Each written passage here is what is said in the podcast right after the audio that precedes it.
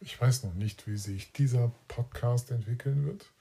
Vielleicht ist es die erste und auch letzte Episode, aber ich habe mit dieser Folge ein Experiment vor. Ein, äh, ein Teil eines Experimentalsystems zu werden. Ich beziehe mich hier auf den Podcast oder die vielen Podcasts, Gespräche in Podcasts, ähm, in denen ich den Moritz Klenk entdeckt habe, ein äh, inzwischen promovierter Kulturwissenschaftler, wenn ich das richtig, ich hoffe, es sage es richtig, der unglaublich viele interessante Dinge zu sagen hat zu etwas, was er im Rahmen eines Podcastes, dem Podlog, sprechendes Denken genannt hat. Ich finde die Idee faszinierend und möchte das Spiel und das Experiment an dieser Stelle mal mitmachen und aufnehmen, mit diesem Podcast auf seinen Podcast einzugehen und damit ein Gespräch zu eröffnen. Seine Podlogs, er hat äh, 365 Tage lang, also täglich, ein Jahr lang, Gespräche mit sich selbst geführt über das, was er dann sprechendes Denken nennt. Und diese 365 Podcast-Folgen sind konzeptioniert als ein sogenanntes experimentales System. Ein äh, Begriff, der, wie Moritz das aufklärt, von einem Wissenschaftshistoriker und Philosophen namens äh, Hans-Jörg Reinberger ähm, stammt. So, jetzt möchte ich erstmal ähm, damit dieses Setting gesetzt wissen. In diesem Podcast geht es also darum, dass ich einen Dialog aufnehme, ein Gespräch suche mit einem anderen Podcast, zumindest sagen wir mal einem Podcaster, dessen Aussagen sich auf mehrere verschiedene Podcasts verteilt Beziehungsweise ich muss sagen, ich habe ihn gehört in verschiedenen Kontexten, Zusammenhängen und dazu möchte ich jetzt ein paar Gedanken loswerden.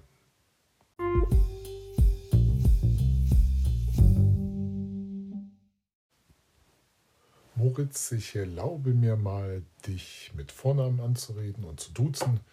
Ich hoffe, das ist vollkommen okay. Ein paar Worte zu mir selbst damit du auch weißt, wer dein Gesprächspartner ist. Ich bin Dominikus, bin Nachname Herzberg und Informatikprofessor an der Technischen Hochschule Mittelhessen in Gießen. Aber das ist für diesen Zusammenhang vielleicht gar nicht so entscheidend. Ähm, wichtiger ist eigentlich, ich mache diesen Beruf schon relativ lange und unterrichte Informatik. Wichtiger ist eigentlich, dass ich praktisch soeben mein Studium, ein Master Higher Education abgeschlossen habe. Also meine Masterarbeit ist eingereicht. Ich warte noch auf die Benotung, dann ist das Studium abgeschlossen. Das habe ich vor anderthalb Jahren in Hamburg berufsbegleitend gemacht und bin da in eine andere Welt hineingekommen, die deutlich soziologischer ist, geisteswissenschaftlicher ist und mir unglaublich viel Spaß macht. Und es ist ähm, für mich schon so ausgemachte Sache. Ich werde eine zweite Promotion angehen im Gebiet der Wissenschaftsdidaktik. Dazu vielleicht später noch mehr. Aber das nur mal so gerade das Setting. Und ich habe na, vielleicht einfach Stoff. Ich bin immer auf Stoffsuche und ich kann das gar nicht mehr rekonstruieren, Moritz, wie ich auf dich gestoßen bin. Das war auf der Suche nach Podcasts, die mich interessieren. Und da bin ich auf dieses Gespräch gestoßen, was du mit Tim Pilaf, Pitlaf, ne, glaube ich mit Nachnamen, ähm, geführt hast. Ein dreistündiges Gespräch, das ist der längste Podcast, den ich mir jemals angehört habe aber ich war völlig fasziniert, hin und weggerissen.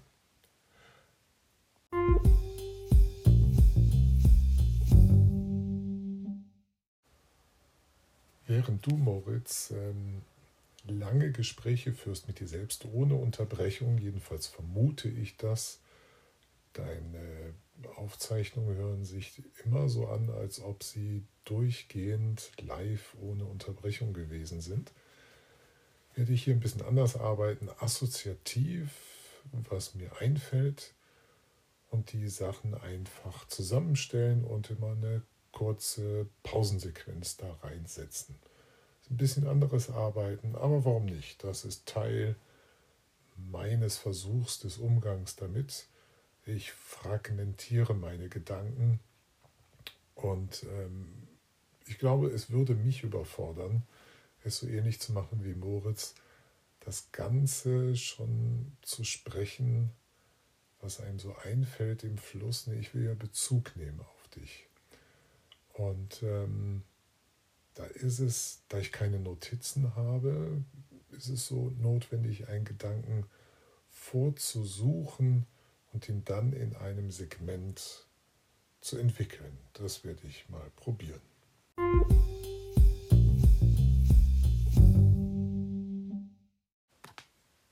Was mich völlig geflasht, geflasht hat, war, dich zu erleben in deinen Podcasts, wie du redest, dieses Selbstgespräch mit dir führst.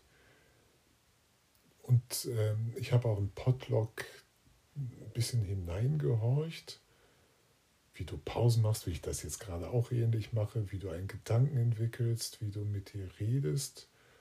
Du hast im Gegensatz zu mir dann auch die Kopfhörer auf den Ohren, um deine Stimme noch eindringlicher und klarer zu hören. Das ist bei mir gerade nicht so der Fall. Und ähm, das müssen sich jetzt Leute, die gerade hier zu hören, wirklich so vorstellen, als dass Moritz diese 365 Tage spricht.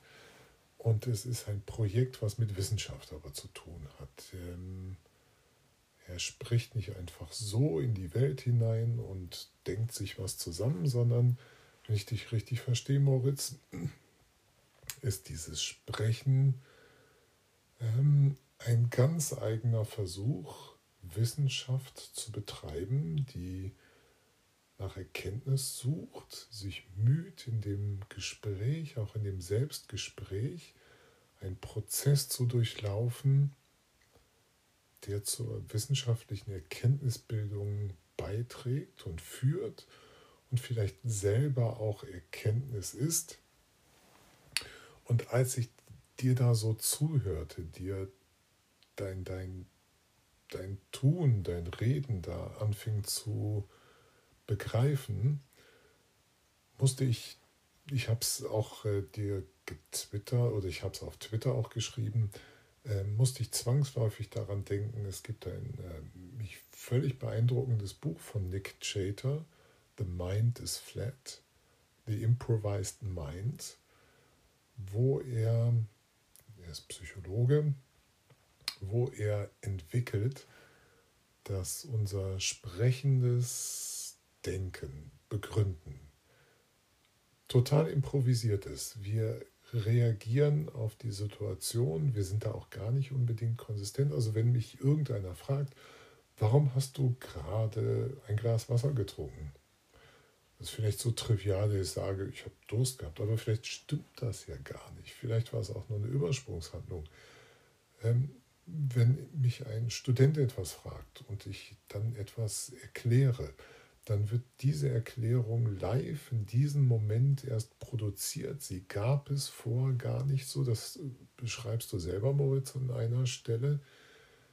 Ähm, was ich eben so, so faszinierend an dem Prozess finde, wo du auch, ich glaube in dem Fall dem Tim widersprichst in dem Gespräch. Es ist nicht so, dass wir unbewusst irgendwelche Gedanken vor uns hinbewegen, die dann irgendwann an die Oberfläche kommen. Nein, in diesem Gespräch macht dein interner Interpreter jetzt etwas aus dieser Situation, zieht heran den aktuellen Kontext und je nach Gefühlslage, nach Momentlage wirst du etwas mal so interpretieren oder so es für schlüssig halten. Es soll auch auf dein Gegenüber kohärent wirken.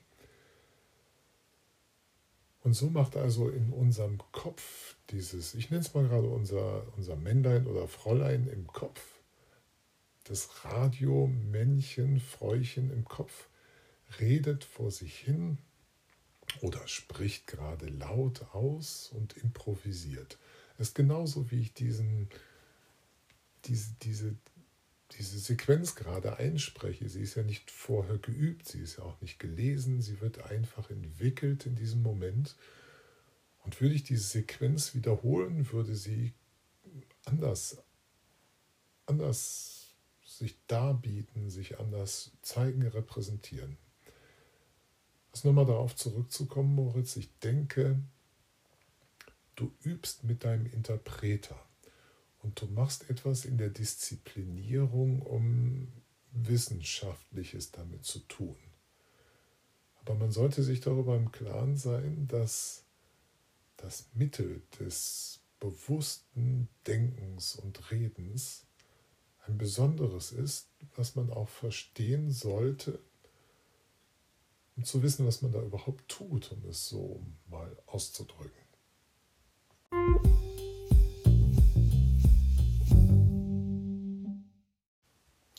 Wenn man Wissenschaft macht, dann ist man auf dem Weg, dass man Erkenntnisse haben möchte, machen möchte. Und äh, das erwähnst du auch. Es geht darum, etwas zu erkennen, zu verstehen.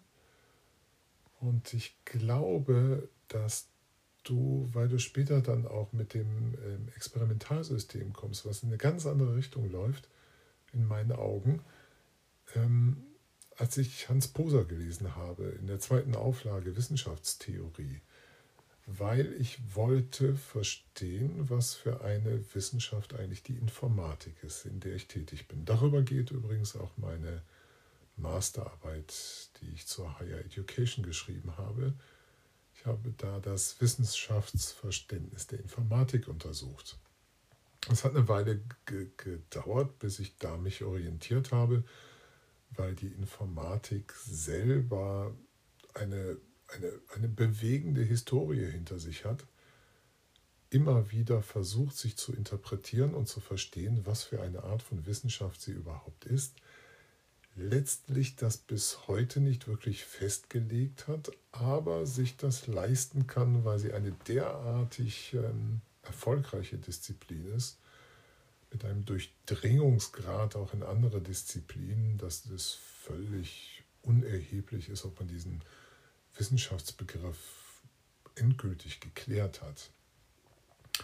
Aber wenn man ein wenig schaut, dann äh, stößt man darauf, dass die Technikwissenschaften, und das ist bei Hans Poser richtig schön beschrieben, auch inter unter diese Kategorie von Wissenschaft fallen, aber ganz anders funktionieren. Naturwissenschaft ist an diesem Erkenntnisbegriff von Wahrheit ausgerichtet, was dann über das Experiment verifiziert wird. Und ähm, dagegen arbeiten die Technikwissenschaften, auch eine Wissenschaft, ganz, ganz, ganz, ganz anders. Sie sind, wenn man möchte, nach Simon Herbert Simon ähm, der, den Handlungswissenschaften zuzuordnen. Es geht also da ums, ums Handeln, um etwas tun. Und da geht es selbstverständlich, wie es in der Informatik so ist, genauso wie in den Ingenieurwissenschaften, um das Konstruieren und Bauen, also um einen Gestaltungsakt. Also in diesen Wissenschaften wird gestaltet, gemacht, getan. Und das ist etwas, die eine Seite von dieser Disziplin und dann gibt es noch die andere, dass das Gestaltete in seiner Nützlichkeit, Brauchbarkeit überprüft wird. Das ist also kein Verifizieren, sondern ähm, geht eher in das Validieren. Und ähm, damit, na, ich suche gerade einen Begriff, der ist mir entfallen, aber egal. Und ähm, dieses Validieren hat auch damit zu tun, was eine Gesellschaft überhaupt für Konstruktion haben möchte. Also wenn wir an die zum Beispiel Maschinenbau denken oder Bauingenieurwesen, dann sind es bestimmte gesellschaftliche, nehmen wir gerade die Informatik, passt noch viel mehr, viel besser, äh, die ganze Diskussion um künstliche Intelligenz, dass ein gesellschaftlich sich entwickelndes Verständnis und Bedürfnis und das treibt auch die Technikwissenschaft. Mit welchen Dingen beschäftigt man sich? Was wird als nützlich, als brauchbar, als kritisch eingestuft? Und das ist mit dem Gestaltungsprozess verwoben. Und äh, diese Interpretation dessen, was produziert, gestaltet werden soll, das findet sich in der Technikhermeneutik wieder. Und übrigens, wenn man nach Gadamer geht, das Gespräch als Welteroberung, also die Interpretation, das Miteinanderreden, um Welt sich zu erobern und darin dann zu konstruieren, ist ein ganz anderes Wissenschaftsverständnis, als wir das in den Naturwissenschaften kennen. Letztlich kann man, kann man wieder danach suchen auf einer Metaebene, was ihnen gemeinsam ist oder ob das eine nicht Teil des anderen ist. Aber egal, mir geht es hier darum, nochmal klarzukriegen, es gibt nicht nur diese traditionelle Wissenschaft, sondern es gibt ein ganzes großes Spektrum an Wissenschaft. Und wenn ich jetzt mal dein Sprechen nehme, dann könnte man das im weitesten Sinne auch in diese Kategorie der Handlungswissenschaften eingliedern, weil du mit der Sprache auch suchst und spielst und konstruierst und äh, etwas damit tust, handelst, das Sprechende, das Handeln im sprechenden Tun, so in der Art.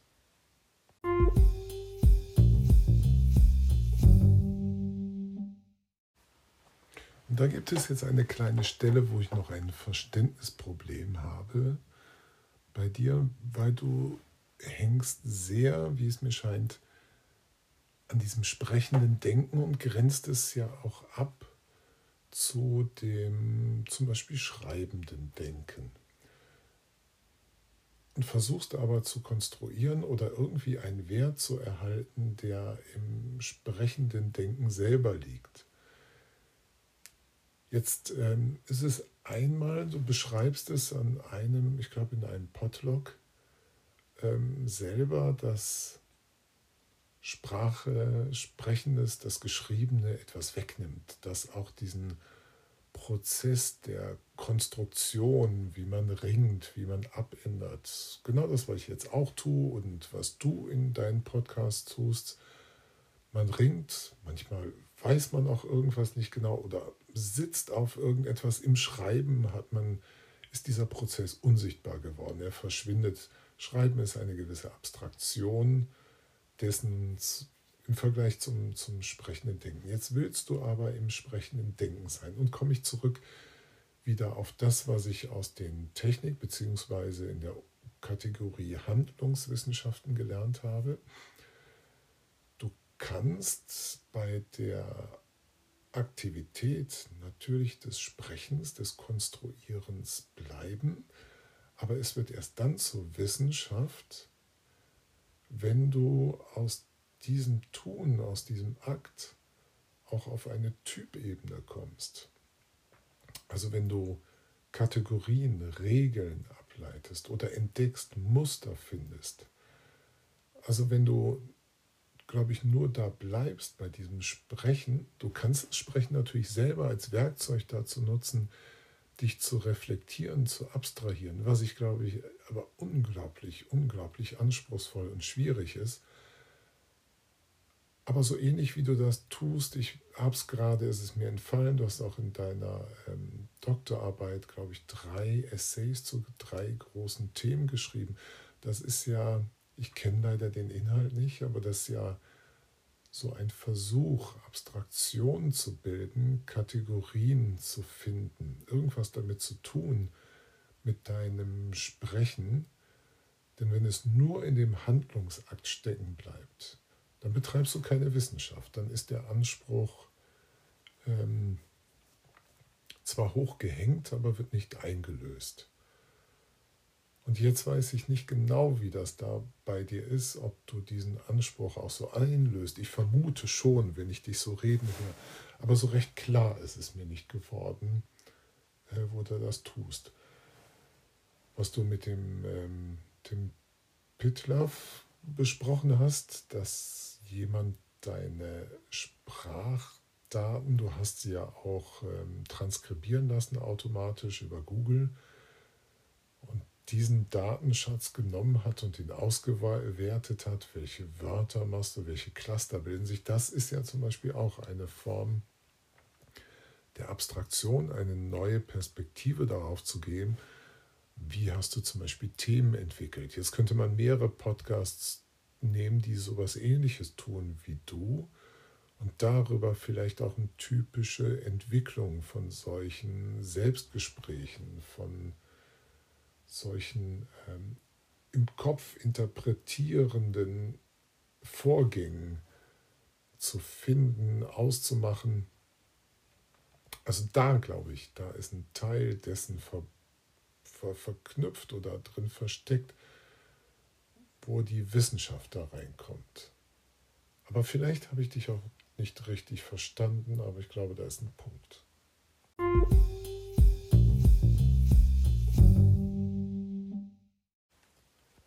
Ich bin über ein kleines Beispiel gestolpert. Das war dein Podlog vom 30.10.2017. Da stolperst du recht, recht gegen Ende deiner, deiner Aufzeichnung, deiner Episode über ein, eine, eine Aussage oder zwei Aussagen, zwei Konstruktionen. Ist jetzt auch völlig egal, wo es im Detail darum geht, wo ich denke, oh, oh, jetzt, jetzt fehlt der Moment, dass Moritz mal eben einen Medienwechsel macht. Weil du denkst darüber nach, na, ist es so oder so? Und auch die Pause empfinde ich jetzt, empfände ich jetzt wertvoll, die du tun würdest. Wenn du das jetzt hättest aufgeschrieben und dein Zugelassene hättest, dass du jetzt mit diesem, mit diesem Konfrontieren, dass du das nicht immer alles im Kopf wälzen musst. Ich glaube, das ist, ist ja eine wunderbare Kulturtechnik, die wir haben, dass man ähm, mit Stift und Papier unglaublich gut seine Gedanken ausrichten kann, dass man mit ihnen arbeiten kann.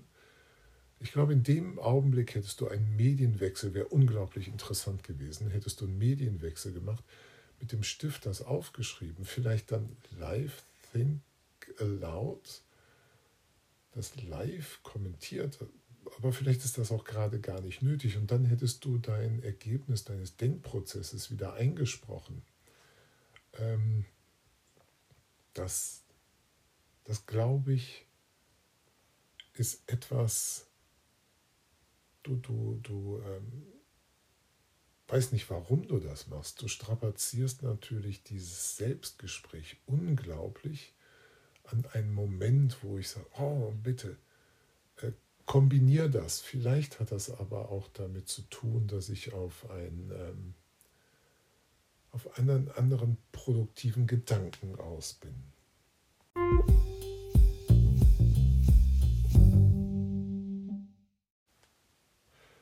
Du hast recht, du erwähnst es auch wieder an irgendeiner Stelle, dass unsere Wissenschaftskultur, die ist auf das Schreiben ausgerichtet. Es gibt ganz wenige Audiojournale, davon sprichst du jedenfalls irgendwann einmal, und ähm, ich glaube, das hat vielleicht auch primär diese Funktion, dass wir dann mit diesem sprechenden Denken Material sammeln. So würde ich diesen Prozess sehen. Auch wenn ich deine, deine, deine 365 Episoden sehe, es hat doch was damit zu tun, dass du damit so ein Basismaterial erzeugst, was du gedanklich wälzt. Darum gibt es da verschiedene Entwicklungsstufen. Du entwickelst ja auch verschiedene Formen des, mit dir selber redens, aber daraus muss ja irgendwie was destilliert werden, daraus soll ja was rausgezogen werden.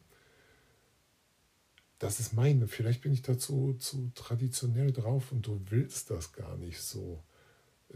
Den Eindruck habe ich schon manchmal fast, weil es ist doch aus diesem Rausziehen hast du dann die Bausteine, die du dann in Schrift setzen kannst wo du ja den Leser genau davor bewahren möchtest, eben nicht diese ganze lange Entwicklung, die das in dir genommen hat, nachzuvollziehen, sondern im Grunde setzt du dann einen Leser vor Endprodukte. Du ähm, machst eine Argumentation, möglicherweise wird rekonstruiert eine Hypothese, wie auch immer das entsteht steht, du legst ein Narrativ vor, was bestimmten wissenschaftlichen Konventionen genügen muss, um anerkannt zu werden.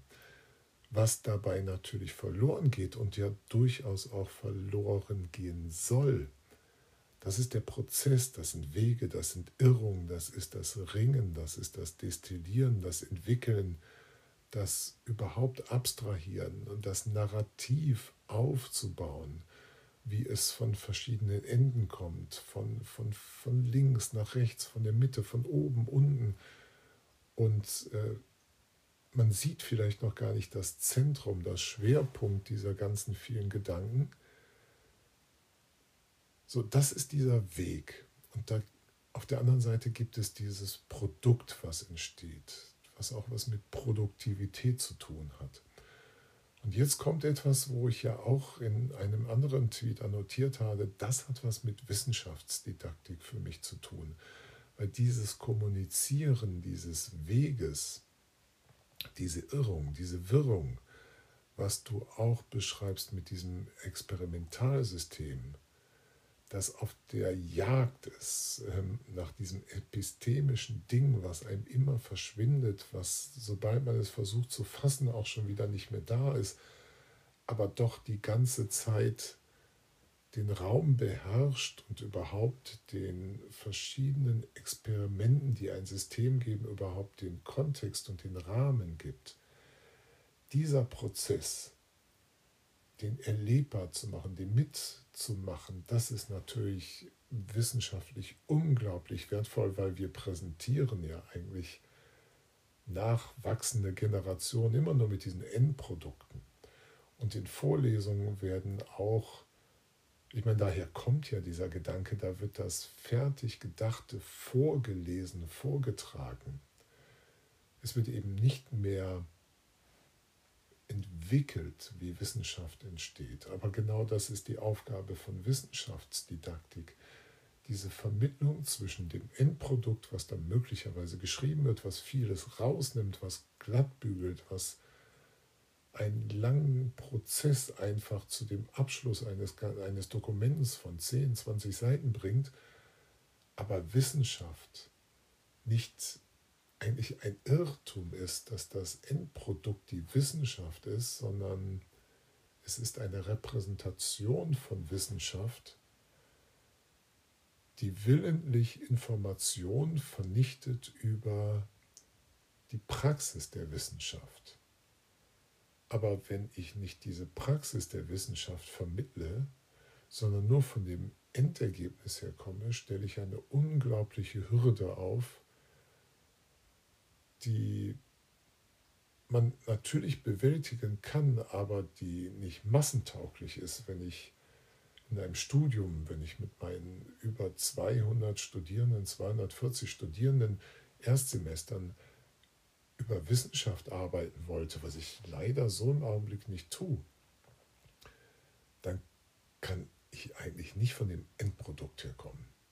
Das ist zwar das Leichtere, sondern ich muss Wege besprechen. Ich sollte sie transparent machen, wie ich jetzt zum Beispiel auch mit diesem Podcast eine Entwicklung mitmache in dem Dialog jetzt mit dir, den ich aufgenommen habe, mir über diesen, dieses Thema Wissenschaftsdidaktik Gedanken zu machen, was mir eben klar geworden ist mit deiner Art des Gesprächs und der Suche nach der Wissenschaft, dass das für mich in meinen Augen eher mit Wissenschaftsdidaktik zu tun hat.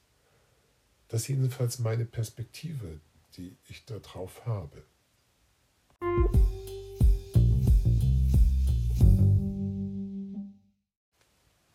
Und hier möchte ich einen Gedanken aufgreifen, den ich aus einem Beitrag von Ludwig Huber habe. Das habe ich aber für mich alles noch nicht ähm, so klar entwickelt. Schließlich stehe ich da, was meine Forschung zu diesem Thema Wissenschaftsdidaktik angeht, erst am Anfang. Und genauso ist das darum vielleicht gerade spannend, das zu dokumentieren, mein Weg. Aber die Argumentation ist ungefähr wie folgt zu sagen, Wissenschaftsdidaktik ist ähm, ein Moment in der Wissenschaft, ist inhärent etwas angelegt, das sie didaktisch sein lässt oder sein lassen muss. Wissenschaft muss sich vermitteln können und dieses Gespräch in der Vermittlung wirkt auch wieder auf die Wissenschaft zurück.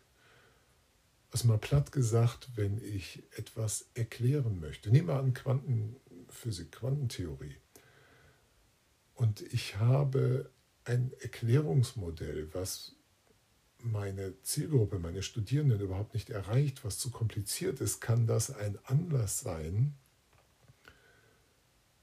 oder sollte es auch ein Anlass zu sein, vielleicht über andere Formulierungen, weil es gibt meines Wissens nach äh, nicht nur äh, die, die zwei wesentlichen Teilchen- und Wellenmodell der, der Quantenphysik, sondern es gibt auch von ähm, Richard Feynman, QED, ah, wie heißen sie gleich, Quantenelektrodiagramme, wie auch immer. Es gibt, glaube ich, zwölf, habe ich mal irgendwo gelesen, das ist lange her, zwölf verschiedene Arten, die mathematischen Modelle zur Quantentheorie zu interpretieren, was andere Erzählungen sind, andere Native, Narrative, andere Vermittlungsmöglichkeiten, andere Metaphern loslöst, andere Denkinstrumente liefert, obwohl man mathematisch zeigen kann, dass diese Instrumente, diese Modelle völlig äquivalent sind. Also es ist nicht so, dass das eine dem anderen überlegen sei in irgendetwas, sind nur verschiedene Denkwerkzeuge, die ich damit eröffne.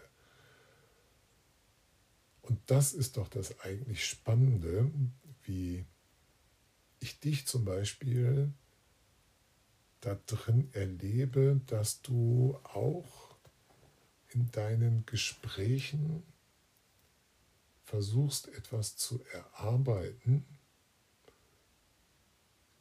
was sich in, wenn du dann einen Vortrag hältst, ja viel mehr verdichtet. Und wenn du merkst, dass dieser Vortrag nicht ankommt, wieder einen Einfluss hat auf deine Selbstgespräche und das bearbeitest damit. Also in Wissenschaft muss, weil sie kommunikativ ausgerichtet ist. Sie hat einen Empfänger, der im Peer Review zum Beispiel derjenige ist, der Rückmeldung gibt oder sie hat den Empfänger in der Lehre. Und es gibt immer gleich eine Rückwirkung, wenn ich wissenschaftlich kommunizieren kann. Ich bin jetzt nicht irgendwie auf dieser Geschichte Populärkommunikation von Wissenschaft, sondern im, im Wissenschaftssystem. Und das ist inhärent ihr didaktisches Moment. Und ich glaube, das findet sich auch bei dir. Ich kann es für dich gerade nicht so herausarbeiten, aber vielleicht ähm, kannst du es an dieser Stelle.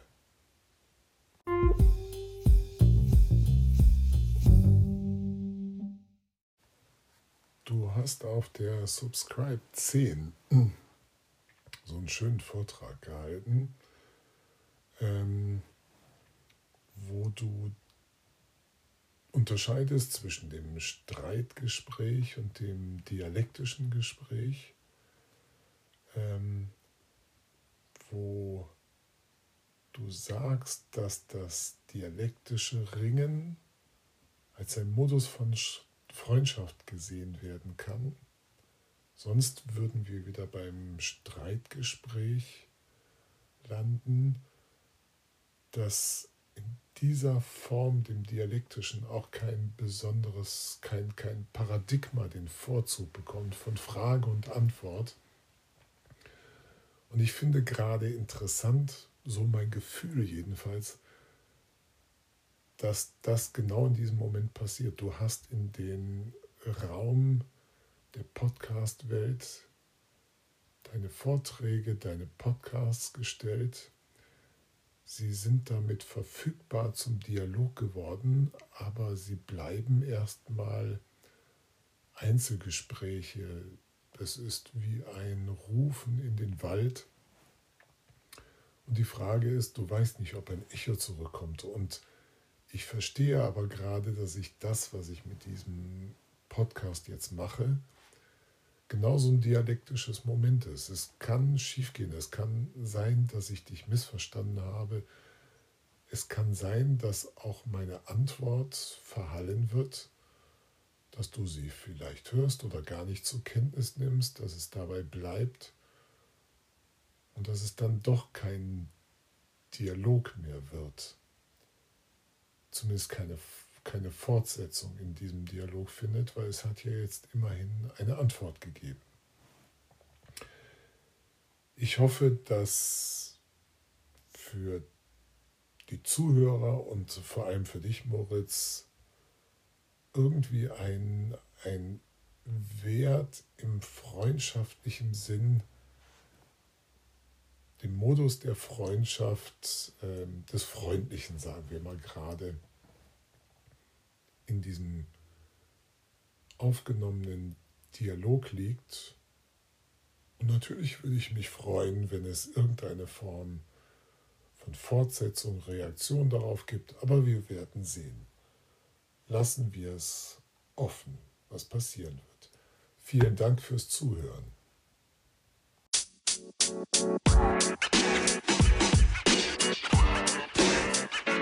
you know, man.